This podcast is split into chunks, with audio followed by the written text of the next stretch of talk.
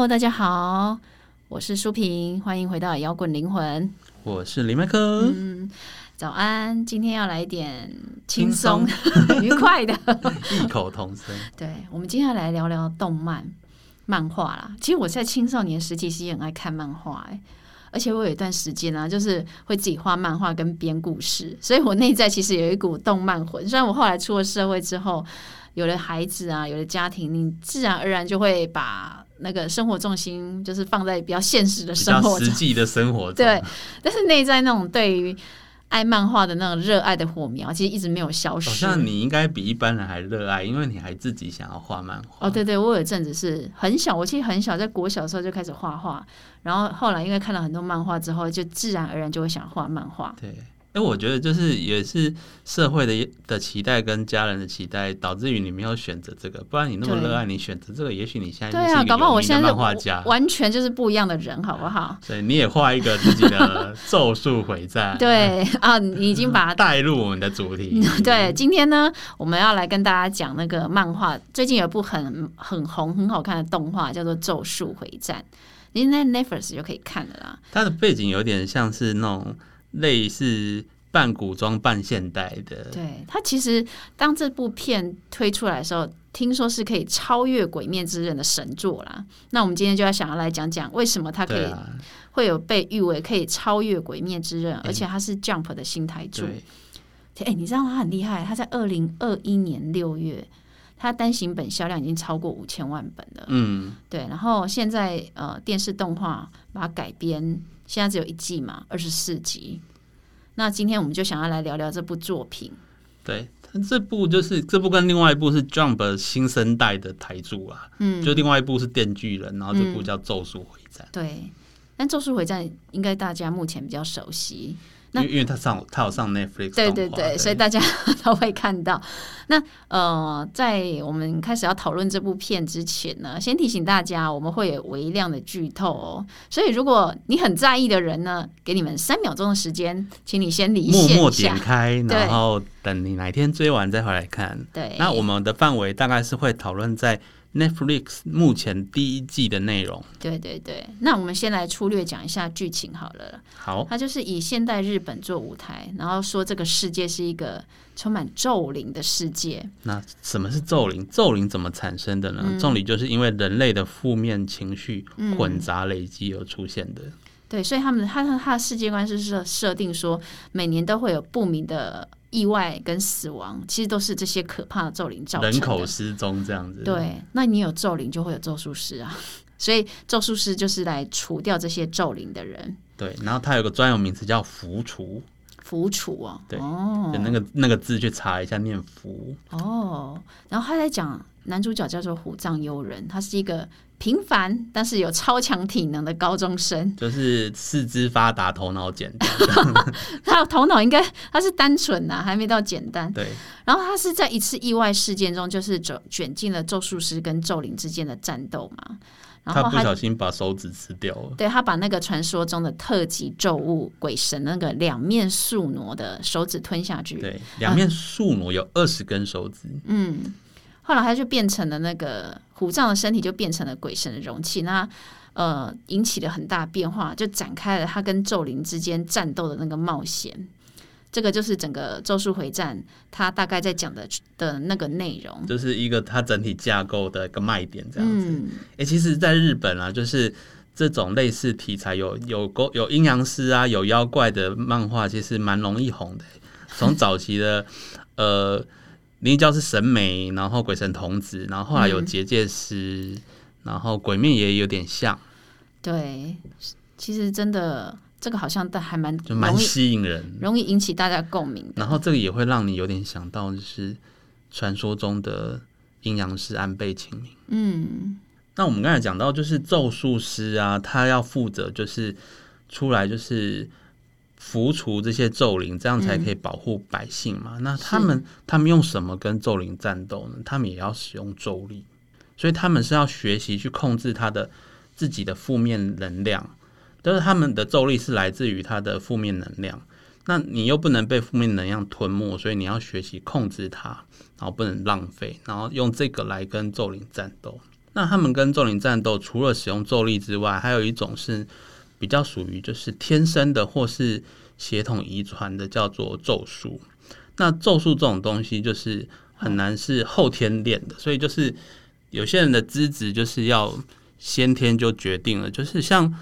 虎杖就是主角虎杖这样子，因为吃掉树摊的手指，而且又能够树摊啊树挪树挪，常练错树摊。对啊，对树挪，因为他吃了树挪的手指这种奇遇而得到能力的，算是很少数的。嗯，所以现在讲到树那个哈，跳来跳去的，你好像没有那个。因为我们刚刚讲到两面树挪哈，我觉得这个蛮有趣的，就是可以讲一下两面树挪的这件事情。好啊，因为其实树挪，哎，这个字是念挪，不是念摊。我们刚开始看到这个件、这个字的时候，嗯一开始看动画，一直在心中两面树摊，两面树摊，但其实对对是树挪。对，然后在《咒术回战》的设定当中，这故事的设定当中，就是两面树挪是在咒术全盛时期的时候，全部的咒术是一起上也打不赢的强敌，所以他这有么强，所以他就是有多强。那他到底是什么？我们刚刚讲说，日本有很多有关于传说的跟妖怪有关的传说。对其实我们讲到日本的妖怪，会想到的就是像是九尾狐、犬夜河叉，童，对，八岐大蛇、河童这些比较常见的。那其实有很多是妖怪的传说是来自于中国，那有一些是来自印度。嗯，那为什么会有这些妖怪传说呢？你可以追溯到在他们在西元一千七百年的江户时代的时候，那时候文字开始发展兴盛，嗯，有了一些《山海经》啊、《聊斋》啊、佛教的思想传进来，对，所以他们后来就会把这些传说写下来，或者是会去编撰一些奇闻特异的图文，后来才慢慢有了这些妖怪的故事。嗯，然后，但是其实两面树挪算算是比较少人知道的，但是有关于两面树挪的雕像，在呃日本仁德天王仁德天皇时代，上上古的仁德天王，很久很久很久以前的然后他是一代，就是有记载那个日本书记上面记载日本的的。非禅地区嘛，那字是念禅嘛，一个马在一个单，一个马，嗯，应该是，但是他在其实很多什么什么岐阜县一带也有出现过，哦，所以两面树挪的这个角色是以日本书记中所记载的那个树挪为蓝本所创造出来的。对，这漫画有稍微改编这个两面树挪的设定啊，嗯，就是跟日本的古书记载的未必完全相同，但是记载他是写说树挪是长着呃四只手、有两个脸，两个头、对，两个脸，所以其实跟《咒术回战》的他画出来是一样的。有点，而且因为咒术回战他有二十根手指嘛，刚好跟他四四只手对，这那虎杖悠仁就是吃了其中一根手指头。然后后来再陆续吃，刚开始不嗯、看不懂，就是想说为什么要一直强调二十根手指。后来看的明明就只有看到一根，是不是？对对对，后来因为去呃知道两面树挪的那个图像之后，哦，才终于理解。那嗯，二十根。你知道讲到手指，就是市面上有出那个树挪手指的各种商品，哎呦，还有人出真的就是他们周边商品的尖角，哦。就是捏成那个形状，就看起来很诡异。对啊，但是在咒术里面说树挪是个就是可怕的鬼神，对不对？妖怪。但其实你从一些史实资料来看呢，两面树挪好像是真正存在过的人物。那个挪哈，在日文里面有那种嗯是赶走恶鬼或疾病的意思。在日文的发音叫 skuna，skuna 对。对，那呃，其实原本日本书记里面的只有树挪这两个字，对，那后来变成因为慢慢的这个变成两面，就是要两两张脸。让它鬼神化，有点传奇色彩进去，这样。对，那其实你记得吗？那个《咒术回战》的里面呢、五条悟在跟那个虎杖在讲两面树挪这个人的时候，他曾经也说两面树挪是实际存在的人类哦。有有有，我我记得老师有这样讲，五条悟老师有讲过，这也是我老师，你有喜欢五条悟？很强啊。对，他是有最强咒术师。他很会教哎，而且他他把重心放在教育嘛。嗯，对好，那所以所以他实际存在之后，我这边是有查到说他他其实在日本书记里面是记载说，他当时是一个盗贼哦。日本书记有记载说，他是他曾经在他在那个时代是个凶贼，然后后来被哎，可是为什么我查到的不是这样？那你查到的是什么？我查到的是呃，他是保护保护很多居民的人呢、比如说他在高山市丹深川地区有，他其实其实有一个叫千光寺有记载，嗯他是救世观音的化身，来保护那一那当地的人民。然后他也曾经呃，在仁德天皇要讨伐讨伐的时候，他在金山里面的那个地方呃 镇守了那个地方金山区，所以他在两面树来到金山之后是。连续拜佛三十七天，祈求国泰民安。让那个整个金山啊、高泽整个就是被哦。保护。哦，这样我可以理解了，因为因为其实他他保护地方百姓嘛，那对于不同势力可能就把它称作是嗯，盗贼，但他其实就是某一地区的一个保护当地居民的一个领袖。对，对，所以你你这样看起来，其实两面树呢，可能真的不是妖怪鬼神，而是实际存在人的人的可能性很高，而且是曾经受到地方爱戴。那肯肯定他，我觉得应该是他的那个战斗能力很强，才被形容成你好像有两两个头，嗯然后四只四只手这样子。所以其实正史记载跟野史其实会有一些呃相当大的差异的。就是野史，就是为了让听的人听得很精彩，会一些加有添醋这样子。嗯，对，我们刚才有讲到，就是主角的老师叫五条悟老师嘛，嗯，真的很帅、欸。很帅哈，对啊而且他好好厉害哦。对，那我们在看的时候，就是呃，有一个咒灵很强，就是火山咒灵，它叫漏虎。然后它要攻击五条老师的时候啊，就只能拳头只能挥到快接近五条老师的面前，然后就再也前进不了了。嗯，然后它这里面是引用一个东西叫阿基里斯悖论，就是他这个对五条家呃，他这个是五条家代代相传的，叫做无下限咒术。嗯，那它的概念就是说，它是一种无限无限级数的概念，就是当你就是它是阿基里斯在跟古代有个啊叫阿基里斯悖论，就是阿基里斯跟乌龟要赛跑，那假设阿基里斯先让乌龟走走一百公尺，然后阿基里斯在开始跑，然后越靠近乌龟的时候，阿基里斯他说那个悖论会让阿基里斯永远追不上乌龟。那那原因就是说，你越靠近，永远都会有十分之一的距离的落差。那当然，我们知道现实世界中，因为各种原因，阿基里斯应该是可以追得上那个乌龟的。但是在这个悖论下，被应用在就是五条的咒术里面，就是说，越靠近五条的物体，就只能会速度越慢，所以它终究会在五条面前停下来。所以不管怎样，只要五条不让它打中那个东西，不管是招数还是物体，就永远打不到五条。哦，那所以就是这是为什么五条被那个火山这样轰击都人都没事的原因。我觉得在《咒术回战》里面有很多那种各式各样的专有名词哈，真的，他就会创一些呃比较特别的招数啦比比如说咒力啊、术士啊、领域展开啊。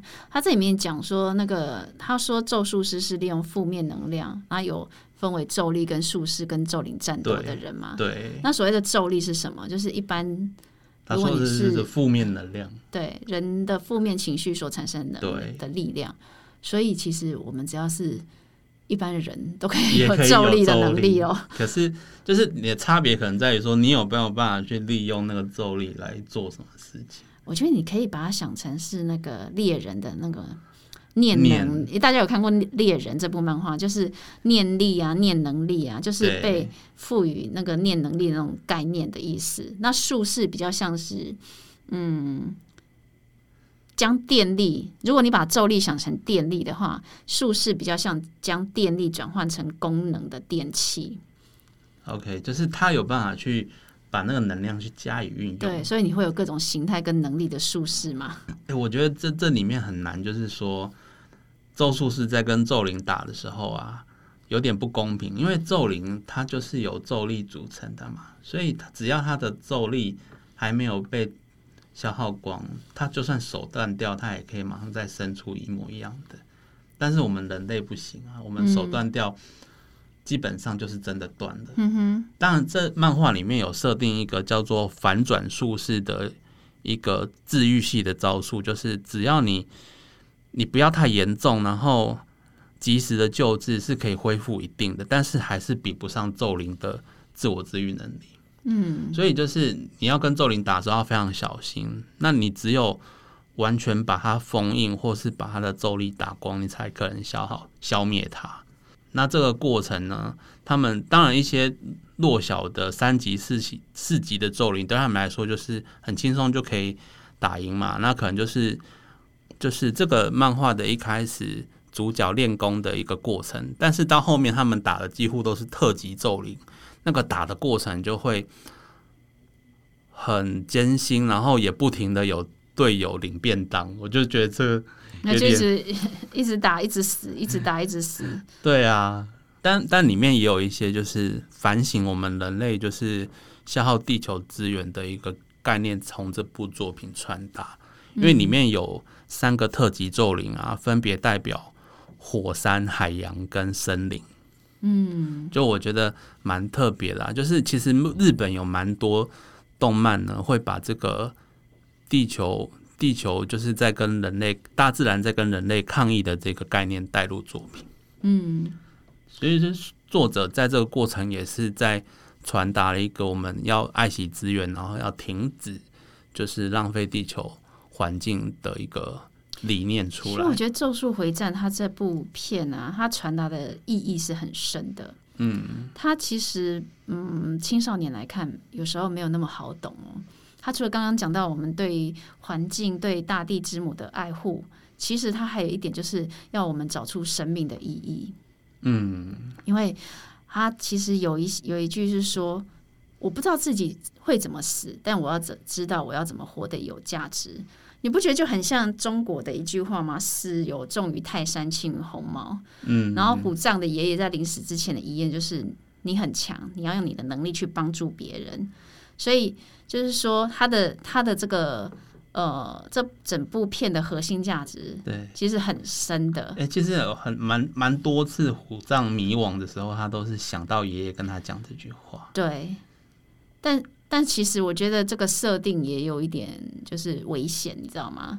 因为你看动漫的话，它的那个如果设定的剧情啊，它会成为咒术师的动机很怪啊。比如说，你看像炭治郎，《鬼灭之念之面的炭治郎是为了救妹妹成为鬼杀队，对。然后猎人里面那个小杰是为了找爸爸，对。他们都蛮合理的，他们有一个很强烈的动机，然后会展开接下来的故事。但是在咒术里面。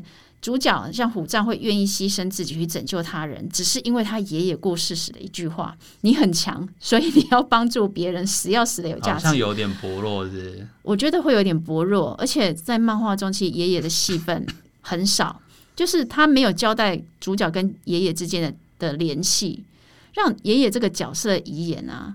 其实一点分量也没有，而且而且，其实他的表现方式似乎爷爷讲那句话，其实也只是一个勉励的话，不是真的要他要做到这种程度。然后虎杖就为了这句话吞下来路不明的咒物，成为一个咒术师。我觉得这个设定其实会有点难说服人呐。我觉得对，反而反而是虎杖周围的那些他的同伴的人物塑造，在比较更完整一点，他们都有比较完整的渊源跟动机。对，所以我我刚讲这是漫画，但是其实在动画里面啊。呃，就是大家如果是看动画的话，嗯其实动画在爷爷这部分已经加了很多的剧情跟画面了，比比漫画多很多。对，它有勾勒出就是爷爷跟虎杖之间的联系，我觉得有稍微好一点，比较没有那么突兀。但是我觉得有些人还是像我，就还还是有点 很容易出戏，就是在比较不会容易被说服，你因为这样的关系而去走接下来的剧情啊。对，嗯，我觉得在我看来，就是主角。比较像是因为他遇到这种事情了，然后被推动。那爷爷的那句话只是他比较有点像是他遇到抉择的时候，让他选择走这条道路的一个借口嘛？与说是借口，也可能就是说啊，也只是一个安慰的一句话。嗯，对。但后后续的剧情似乎会有点带到虎杖的身世这部分，我还是没有看到。那他的身世好像有一点点跟这些有牵连，对啊，所以就要看后面的剧情。所以也不完全是一奇遇啦，因为一般人吃下树摊的手指只会被占据身体。对，没有，但是他因为一开始前面的漫画的表现没有让人家那么容易理解，对，而且我觉得这部片比较真实，它不像一般的少年漫画，就是很理想化、热血、热情，哦，对啊，对，所以它会让人家感觉就是比较呃现实的残酷与无力，他探讨生命的意义，比较沉重的话题啦。所以我觉得你说他会超越鬼面吗？也因为鬼面这件走向不太一样。对鬼面其实是大小通吃哎、鬼面是适合就是小朋友也可以看的，但我觉得《咒术回战》应该要中学以上再看会比较好。对，它有一点有点血腥吧？对，那而且还好，我觉得 MAPPA 很厉害，他把整个动画做的很棒，而且他他把那个表现手法，他用了很多分镜的表现手法，把那个作者漫画漫画家达不到的那个对他把它表现出来所以我觉得。呃，而且他每一集都有一个动画小幽默小剧场嘛，很好笑。对，我觉得他把那个动画调性有拉回到一个平衡点啊。所以如果我是先看漫画再看动画的话，我可能不会那么喜欢《咒术回战》。